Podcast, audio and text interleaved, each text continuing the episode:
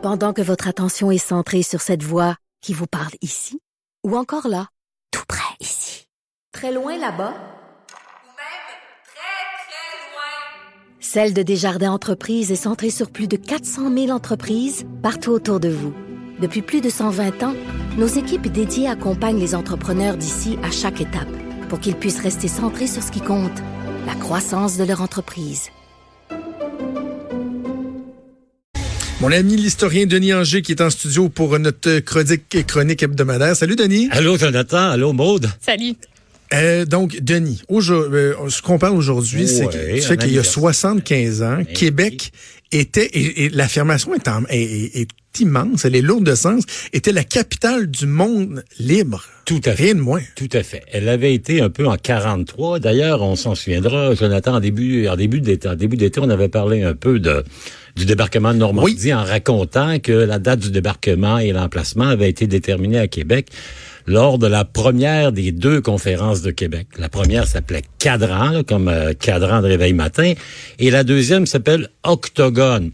Et là, on se ramène il y a 75 ans où, à la fin d'août 1944, Québec a déjà accueilli le premier ministre anglais Winston Churchill et le président américain Franklin Roosevelt l'année précédente, ben, ils ont tellement aimé probablement qu'ils décident de revenir l'année suivante pour voir un peu si les décisions qu'ils avaient prises à Québec s'étaient traduites par de bons ah résultats.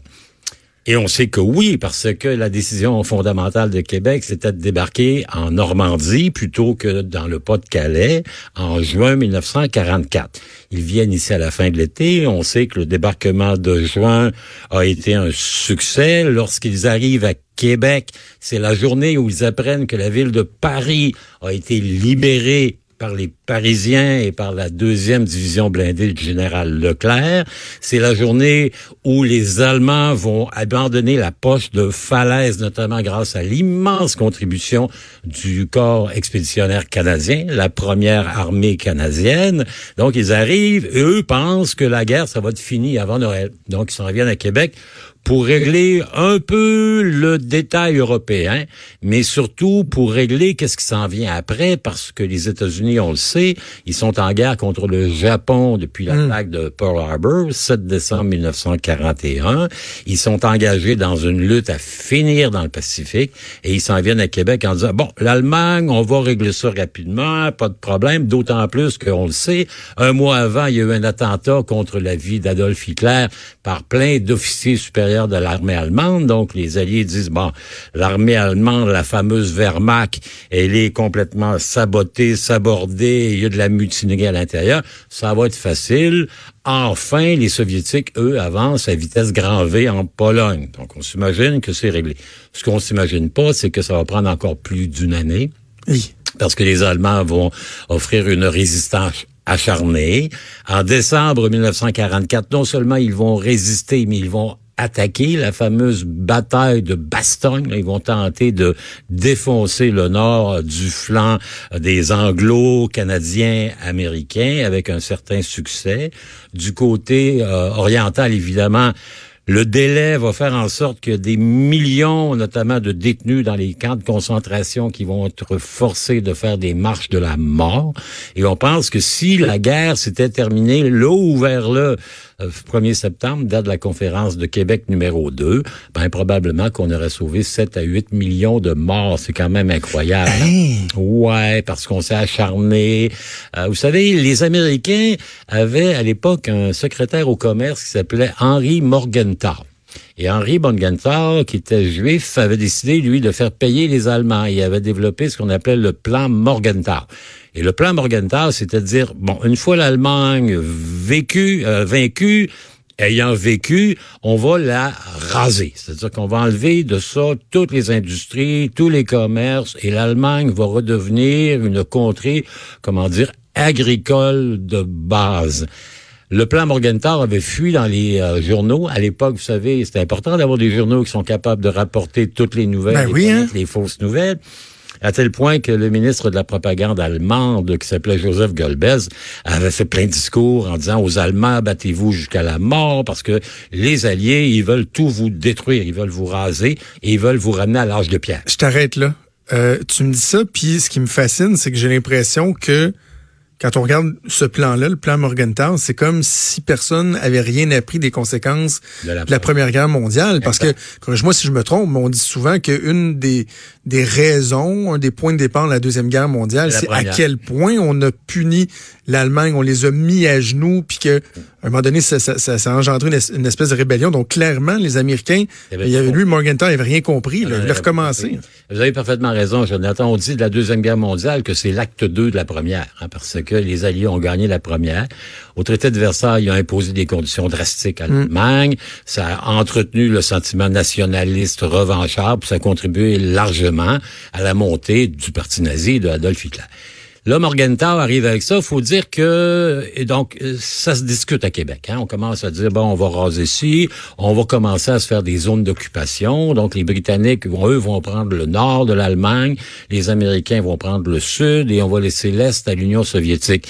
Les Canadiens ont pas beaucoup d'intérêt à aller euh, s'occuper de prendre une zone d'occupation en Allemagne. Vous savez que les Canadiens ont fait un effort extraordinaire parce que en 1944, il y a plus d'un million deux cent mille Canadiens sous les drapeaux. C'est 10% de la population. Notre flotte aérienne, notre aviation, le corps d'aviation royal canadien, c'est la quatrième plus grosse aviation au monde. Et notre marine, la marine royale du Canada, c'est la troisième marine au monde. Après la Grande-Bretagne et les États-Unis, on est les troisièmes. Donc, on a beaucoup donné. Et c'est d'ailleurs un peu étonnant parce qu'à la conférence de Québec, la deuxième octogone, l'anglais et l'américain, Roosevelt, Churchill, sont accueillis par le Canadien. William Lyon McKenzie, le premier ministre canadien qui avait tendance à parler à sa mère décédée pour euh, avoir des orientations pour le pays. Ah oui? Oui, oui, oui. Et qui testait ses projets de politique à venir avec son chien. C'est quand même pas mal, hein? McKenzie C'est spécial. Il était là, pourtant, il était là longtemps. Il est le premier ministre canadien qui a la plus longue durée euh, d'exercice du pouvoir. Il a été élu la première fois en 1924 et il va se maintenir au pouvoir par mont et par vaux, mais pas beaucoup par vaux, plus par mont, jusqu'en 1948. Mais Mackenzie King est là, mais il est pas dans les conversations parce qu'il y a un secret des secrets à Québec en 44, puis on veut pas trop le partager. Donc, on, on dit, ben, l'Europe, ça va être ça, l'Allemagne va diviser, les Anglais disent, en Grèce, on va pas intervenir, on va leur envoyer de l'argent, et le reste va être déterminé lors de la conférence de Yalta qui va venir l'année suivante.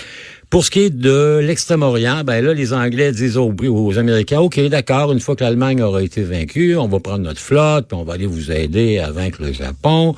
Les Canadiens vont dire, ouais, peut-être un petit peu à la fin. Mais ce que l'on apprend là, et les Américains disent avec ça, on va régler ça rapidement, c'est qu'il y avait un projet qui s'appelait le projet Manhattan, comme à New York, l'île de Manhattan. Et ça, c'est le projet de construction de l'arme la plus terrifiante que jamais été créée par l'homme la bombe atomique. On travaille là-dessus depuis près de quatre ans, depuis 1940. On travaille, on a isolé des milliers de chercheurs, de scientifiques dans le désert du Nouveau-Mexique et on commence à faire des tests qui sont des tests pour le vrai. C'est-à-dire que en termes théoriques, on sait que ça peut exister, la fission de l'atome. Et lors de la conférence de Québec Octogone, le président américain est informé par un courrier ultra secret que vous savez, Monsieur le Président, Manhattan, ça marche. Donc, on comment on fait à Québec. Ici? À Québec, ici, pas loin de chez nous, dans notre euh, capitale nationale, euh, vieille, vieille ville québécoise, on fait la découverte que l'énergie atomique dans ce qu'elle a de pire, ça peut réussir. Donc, c'est vraiment un moment important pour Québec de savoir que c'est ici, en 44, que, euh, comment dire, on a découvert que la bombe atomique, c'était quelque chose non seulement de possible, mais de réalisable. 144 aussi, il y a un grand visiteur qui, lui, vient faire un petit tour pour se faire reconnaître parce qu'il est pas sûr d'être si avec ça du président américain Roosevelt. Un grand monsieur, une mesure 6 pieds 3, 6 pieds 4. Il porte un képi et deux étoiles de général de brigade. C'est la première visite au Québec du général Charles de Gaulle. De Gaulle, ah eh oui. La première, il est venu combien de fois? Il est venu une fois, deux fois, et c'est surtout à la troisième fois qu'il a vraiment... Comme une fois qu'il nous a marqué, là. Ouais, juillet 1960. sur un balcon. Sur un balcon à Montréal. J'ai un secret à vous confier, ouais. Euh, il est venu à Québec en essayant de se faire reconnaître par les Américains qui n'étaient pas convaincus que le général de Gaulle, c'était autre chose qu'un empêcheur de tourner.